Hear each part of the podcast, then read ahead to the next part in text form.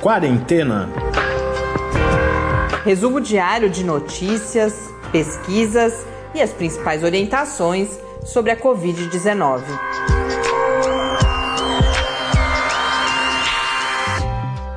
Quarentena, dia 70. Olá, começamos nosso 70 encontro nesta fria noite de domingo. Eu sou Mariana Petson. Eu sou Tarso Fabrício. Fria aqui em São Carlos, pelo menos está bem frio.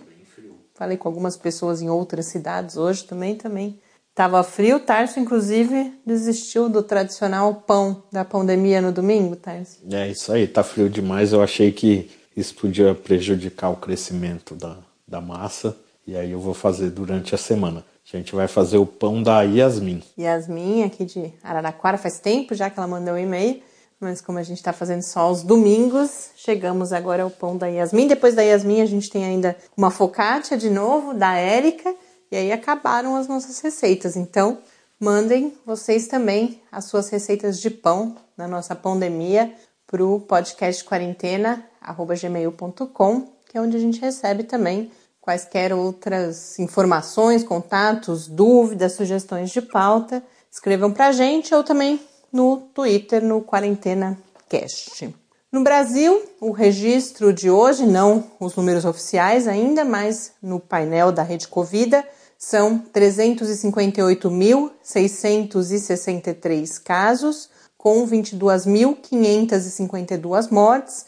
Isso, por enquanto, dá uma diferença de 539 mortes em relação a ontem. A gente está gravando relativamente tarde, já são 7 horas da noite, então a gente já vê o efeito da subnotificação do fim de semana. Agora sim, ontem foi curioso, porque o número que eu fa falei aqui da conta que eu fiz era superior, eu falei 1030, se eu não me engano, e depois o dado oficial foi de 965 novas mortes. Então, o painel da rede Covid estava à frente do número do Ministério da Saúde já, mas hoje a gente vê que esse número volta a cair, deve continuar caindo ainda, porque aqui em São Paulo a gente vem de um grande feriado e ainda tem amanhã ainda feriado. Não sei o quanto São Paulo contribui para a subnotificação, mas imagino que contribua bastante, até porque continua sendo o estado com maior número de casos. No mundo, segundo a Organização Mundial da Saúde, são 5.204.508 casos, mas na John Hopkins esse número já é de 5.380.774. Hoje a gente fala de vacinas de novo, foi meio que o tema da semana, com primeiros resultados sendo divulgados de, dos estudos já dos testes clínicos nas fases iniciais daquelas vacinas que começaram a ser desenvolvidas primeiramente, mas eu trago também um tema que a gente falou pouco até esse momento aqui no Quarentena, que são modelos econômicos. A temática da economia como um todo, a gente tem falado pouco porque estamos num momento no Brasil em que a questão de saúde pública ainda é mais premente. Precisamos conter a transmissão, colocar a pandemia minimamente sob controle antes de poder falar por exemplo, em qualquer espécie de relaxamento. Mas a, a, área econômica, a área de pesquisa em economia, inclusive, veio trabalhando ao longo de todos esses meses e hoje alguns estudos muito interessantes foram divulgados, inclusive aqui no Brasil, e eu falo um pouco sobre isso. Depois, para concluir, tenho dicas de leitura, não exatamente de leitura, mas de uma lista de livros. Mas antes disso, algumas notícias rápidas aqui no Brasil. A primeira vem do Amazonas. O Amazonas concentra 60% dos casos de Covid-19 em indígenas em todo o país. São 452 casos e 26 mortes. No entanto, é, esses números dizem respeito apenas às populações aldeadas. Quando você é, vê esses números para a população indígena, considerando aqueles indígenas que estão em áreas urbanas, como, como por exemplo São Gabriel da Cachoeira, esses números podem ser muito maiores. É, São Gabriel da Cachoeira que tem várias matérias já mostrando uhum. que é uma uhum. situação bastante preocupante, mas uma face triste aí da pandemia no Amazonas. A gente falou outro dia aqui com o Arnaldo, médico que está lá em Roraima, mas a gente precisa conversar também com outros profissionais do Amazonas, porque a gente sabe que lá a situação está bastante crítica. Aproveitando lembrar aqui que a gente fez um chamado para os nossos ouvintes que estão espalhados aí pelo Brasil, que mandem um e-mail para a gente para relatar as suas experiências, contar um pouco como está a situação na sua cidade, no seu estado. E aproveitando que eu falei de ouvintes, mandar um abraço para o Danilo e para a Débora, que reapareceram, fazia tempo que não escreviam para a gente, e hoje falaram que ficaram sem poder ouvir um tempo, mas estão tirando atraso, me dando algumas dicas para as minhas várias aber eh, abas abertas no computador. Muito bom ouvir de falar de vocês de novo, Danilo. Um grande abraço. Uma outra notícia é uma que vinha se anunciando, parece que tem alguma novidade agora em relação ao secretário de Vigilância em Saúde do Ministério da Saúde. Exatamente. O, sec o secretário, que é o Wanderson de Oliveira, ele deve deixar o cargo amanhã. Ele fez esse anúncio hoje. É, ele está no cargo desde a gestão do ex-ministro Luiz Henrique Mandetta. Chegou a pedir demissão na época do é, Mandetta, né? O Mandetta segurou, falou: não, fica, a gente precisa. Ele que é um técnico de carreira do Ministério da Saúde, uhum. né? E ele então disse que agora está saindo mesmo e que amanhã ele já está fora desse cargo. Mais uma informação preocupante, sem dúvida nenhuma, porque é uma pessoa que, como eu disse, é técnico de carreira e os depoimentos que a gente tinha, ao menos, é de que conhecia os meandros ali do Ministério e a, a, Vigilância em Saúde, inclusive é responsável, por exemplo, por todo esse acompanhamento epidemiológico e várias outras áreas importantes no controle da pandemia. Se essa era previsível, a outra também era previsível, também né? Era. A, Mas outra, é... a outra já vinha aquela história do gato subiu no telhado, sabe? Então é isso, os Estados Unidos acabam de proibir a entrada de viajantes vindos do Brasil é, por causa da Covid-19.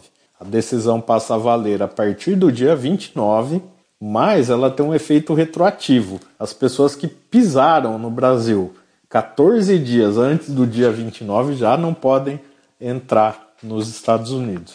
É, ela só não é válida para cidadãos americanos e para cidadãos de outras nacionalidades, mas que tenham o green card, a permissão de moradia permanente nos Estados Unidos. Como eu anunciei, falar mais um pouquinho de vacinas hoje, porque a gente teve uma matéria do nosso colega Reinaldo José Lopes, publicada hoje na Folha de São Paulo, bem é, esclarecedora, porque a gente teve ao longo da semana diferentes notícias relacionadas a testes em macacos rezos. Uma delas eu comentei aqui, que foi a proteção desses macacos em um experimento que foi feito contra a reinfecção pelo vírus, indicando alguma imunidade, mas eu tinha ficado confusa, porque algumas notícias falavam disso, outras falavam de vacina, porque nesse caso não era vacina, era a imunidade pela própria doença, né? uhum. né? Quem, os macacos foram infectados pela primeira vez, ficaram doentes e aí desenvolveram alguma imunidade ou evidências de uma resposta imune.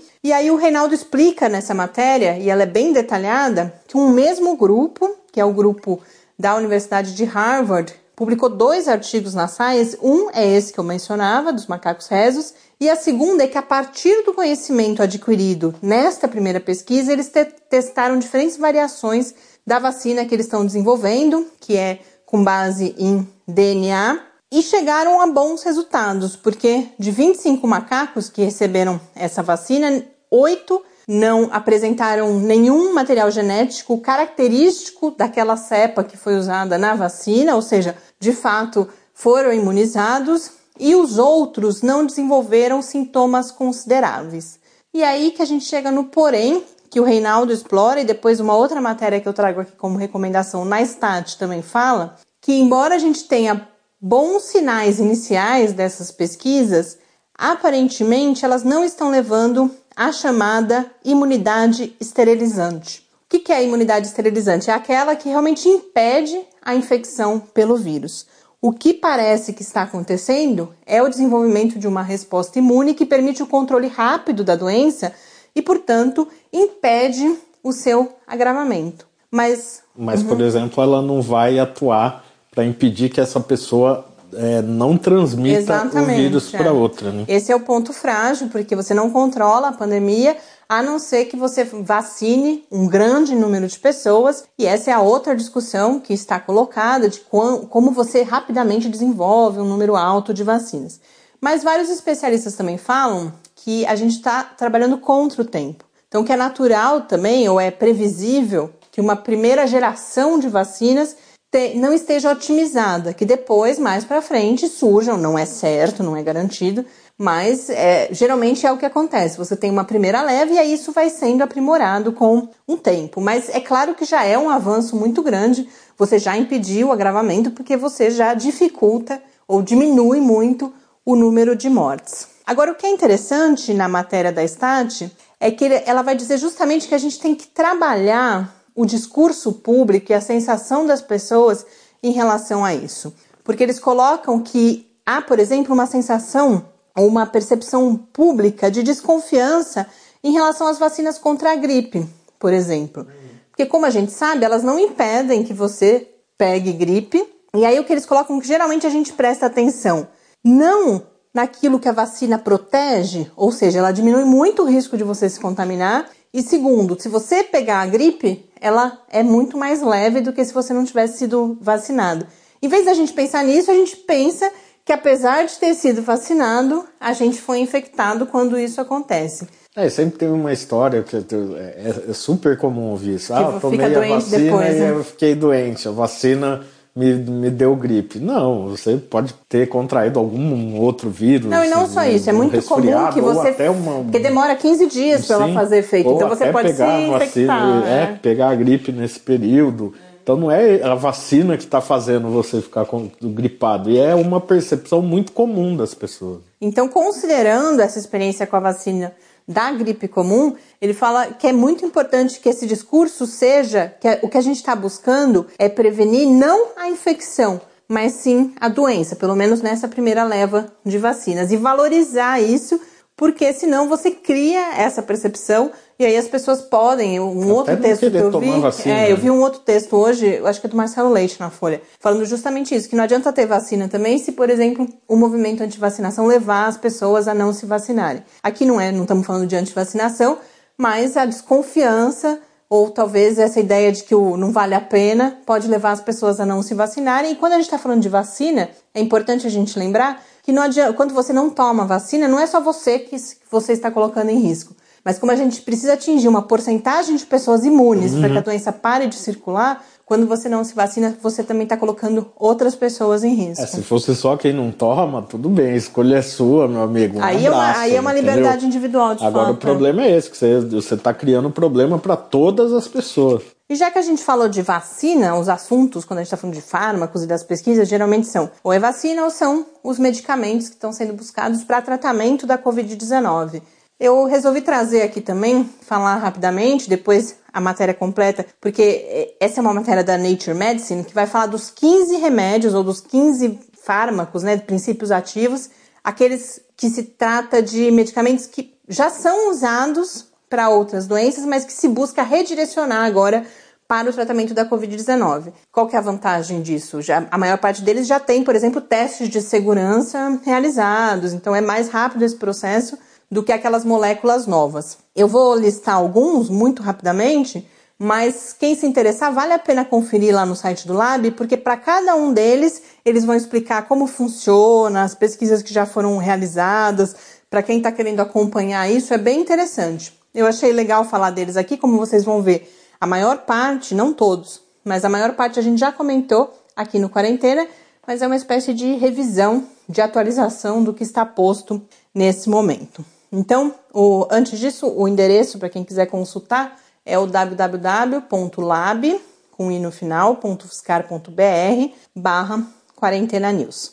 As primeiras drogas são as indefectíveis cloroquina e hidroxicloroquina, que como todo mundo sabe, são drogas usadas para malária e para algumas outras contra a malária, né? E algumas outras condições. Mas o que eles registram lá é justamente que houve um primeiro estudo inicial indicando algum potencial e que depois nenhum outro estudo comprovou isso e toda a questão dos efeitos colaterais que a gente já conhece. Aproveitando para comentar que ontem, se eu não me engano, foi noticiado que esse primeiro artigo que foi o que gerou essa comoção toda, ele tinha sido publicado em pré-print e ele agora foi retirado.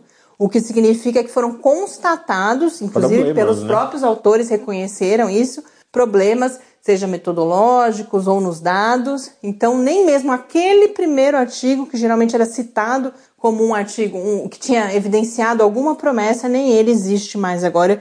Foi retirado do servidor de preprints onde ele estava publicado. O segundo medicamento que eles mencionam são dois, na verdade, o lopinavir e o ritonavir, que são antirretrovirais, usado, portanto, no tratamento do HIV, mas cujos estudos clínicos não têm sido muito animadores até este momento também, mas ainda não temos um resultado que possa ser considerado conclusivo. Aí eles falam de dois que eu não conhecia, acho que não tinha ouvido falar ainda, o nafamostat e o camostat, que são medicamentos para pancreatite, licenciados apenas no Japão, mas não é aquele japonês que a gente falou mais. Esse é outro que depois eu comento. Esse ele apresentou, eles apresentaram alguns bons resultados já in vitro em relação à inibição da entrada do vírus nas células, mas os estudos clínicos ainda estão em andamento, não temos resultados.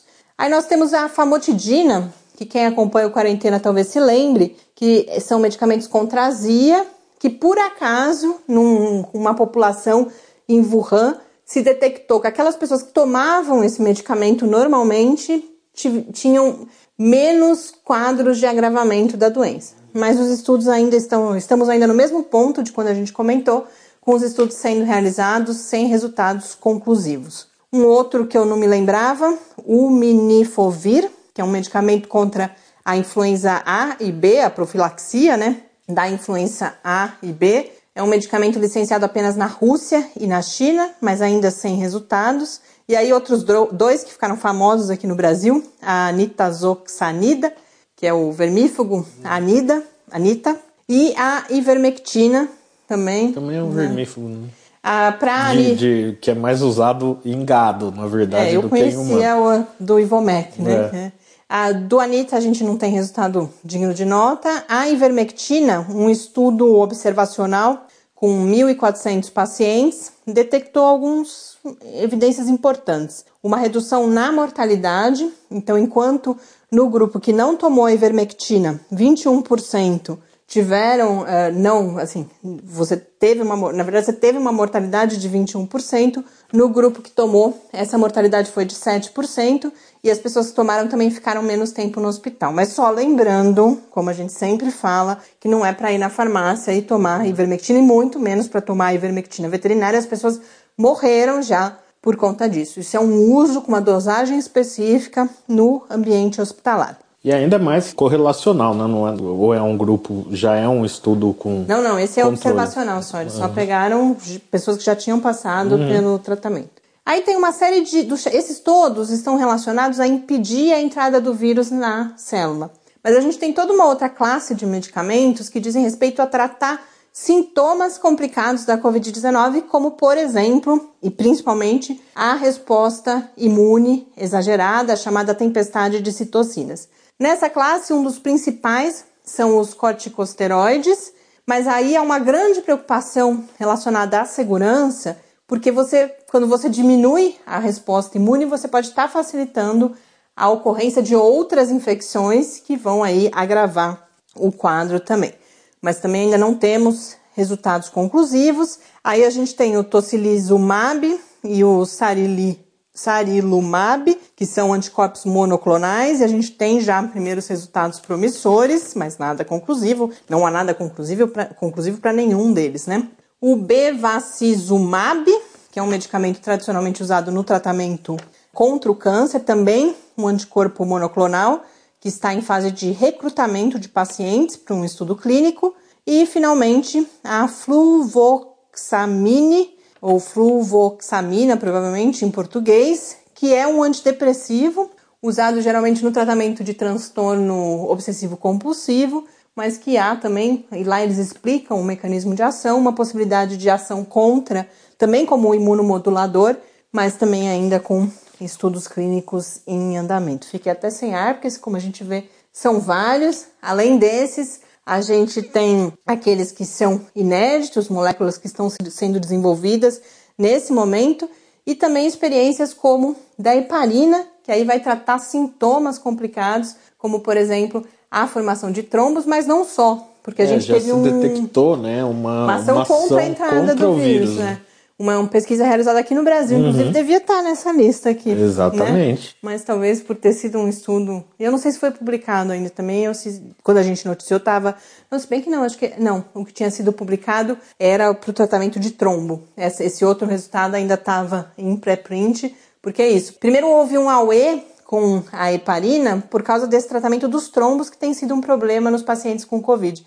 Mas logo depois, dias depois, um outro estudo realizado na Unifesp, inclusive liderado pela professora Helena Nader, verificou essa possibilidade de que haja um mecanismo também de impedimento da entrada na célula do vírus. Bom, o outro assunto que eu anunciei aqui, que é muito interessante, eu separei vários links, eu li muitos materiais hoje, inclusive textos em português publicados na Folha de São Paulo, bastante densos esses da Folha, inclusive. Eu compartilho todos eles com vocês lá na área do Quarentena News, justamente sobre a questão de novos modelos. Como a gente sempre fala aqui, os modelos eles servem. A gente acaba usando para, ah, eu quero saber quantas pessoas vão morrer, como vai ser o quadro aqui no Brasil, mas eles fundamentalmente existem para uma outra finalidade que é amparar os processos de tomada de decisão, para que os gestores públicos possam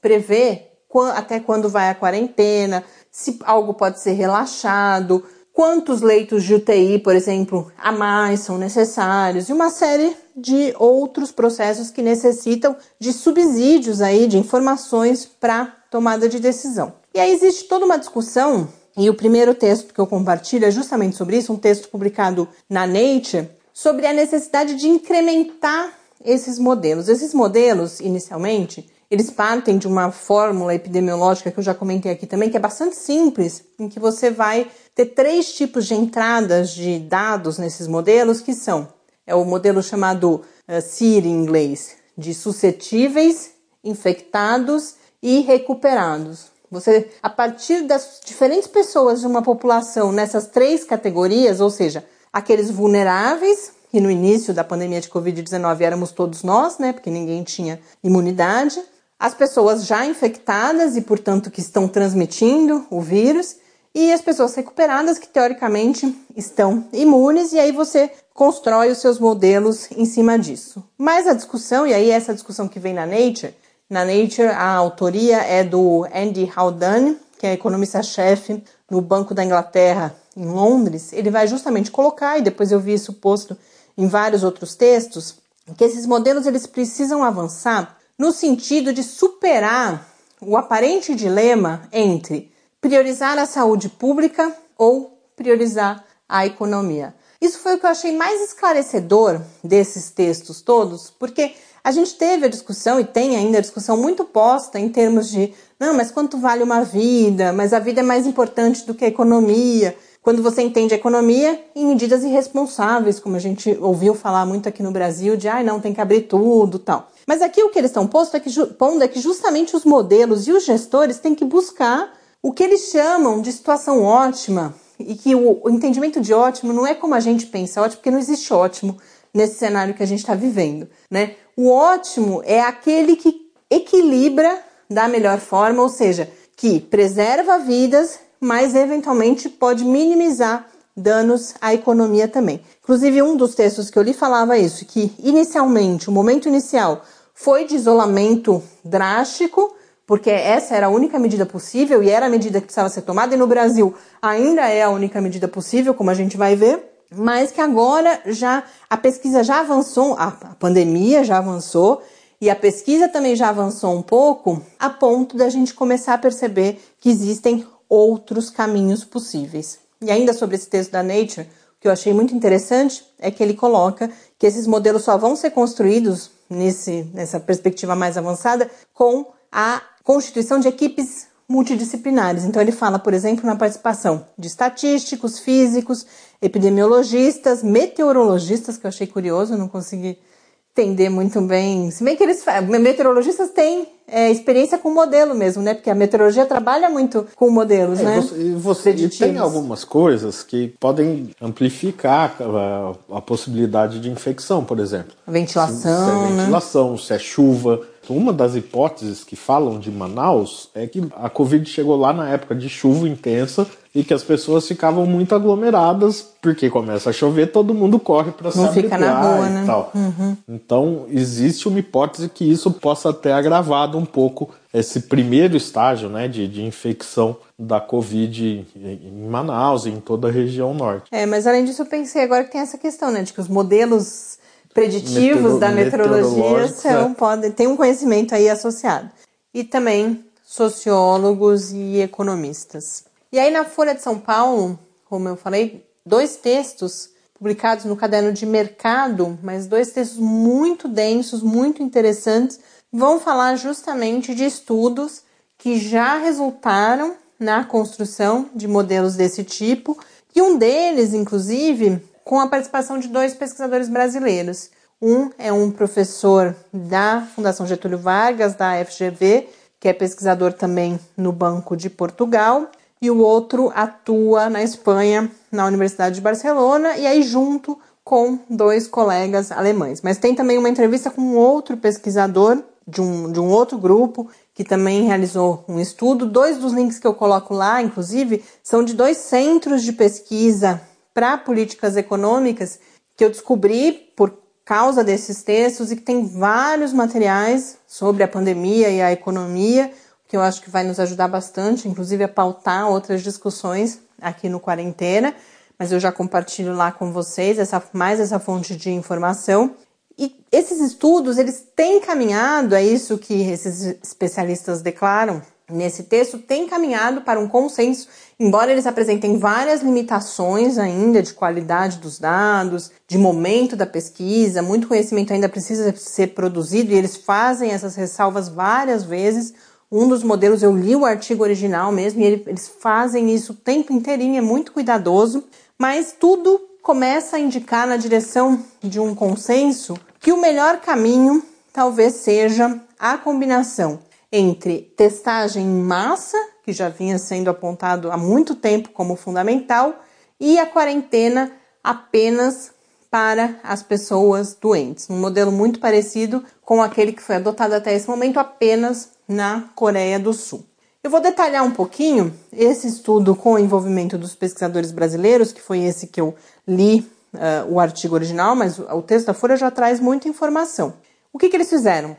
Eles partem de um cenário sem intervenção, então com a presença da Covid, mas sem intervenção, para modelar as taxas de infecção, tudo aquilo que os modelos tradicionais já fazem, mas eles vão acrescentar algumas outras variáveis, que são o comportamento das pessoas em relação à forma como as pessoas fazem escolhas.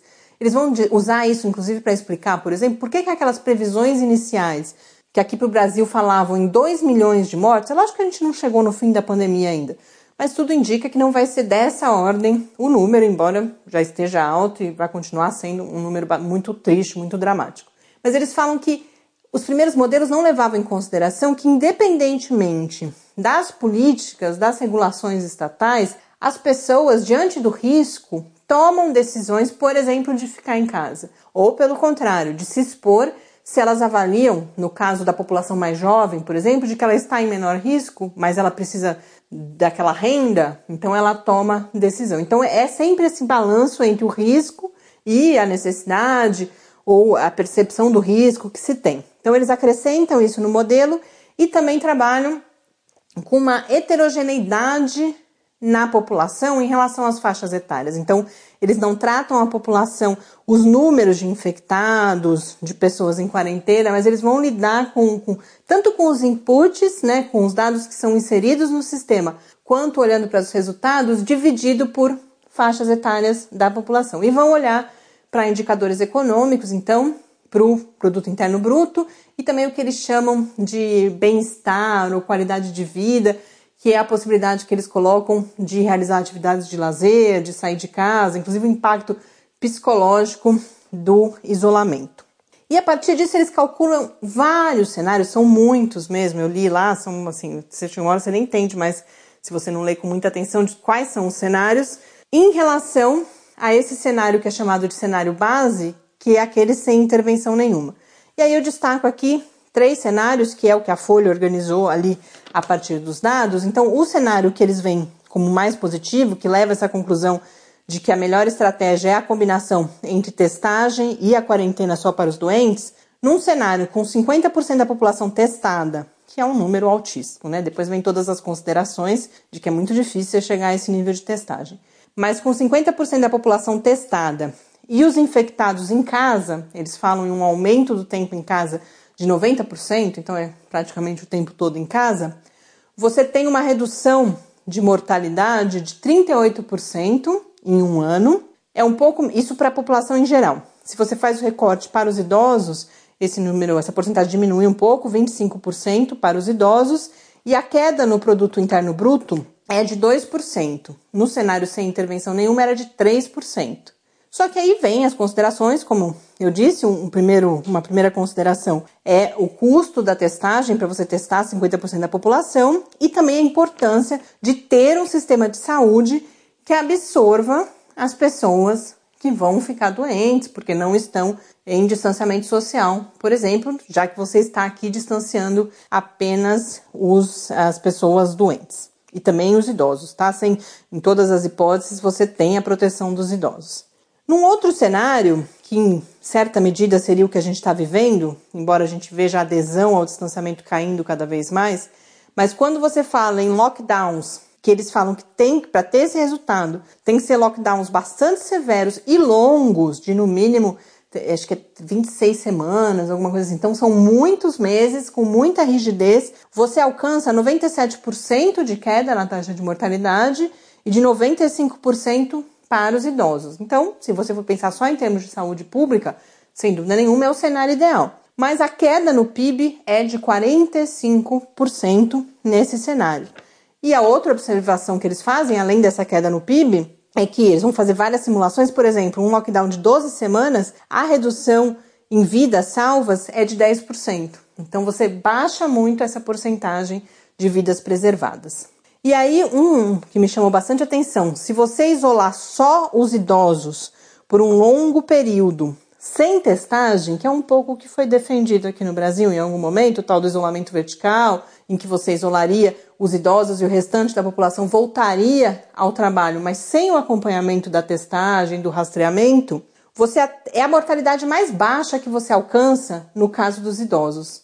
Mas, e no PIB também 3%, então é parecido com aquele outro cenário mas a mortalidade é 68% maior entre essa população jovem que volta para a rua sem saber se está doente, se já ficou doente, sem isolar contatos. Então, essa é uma informação também bastante importante que vem desse modelo.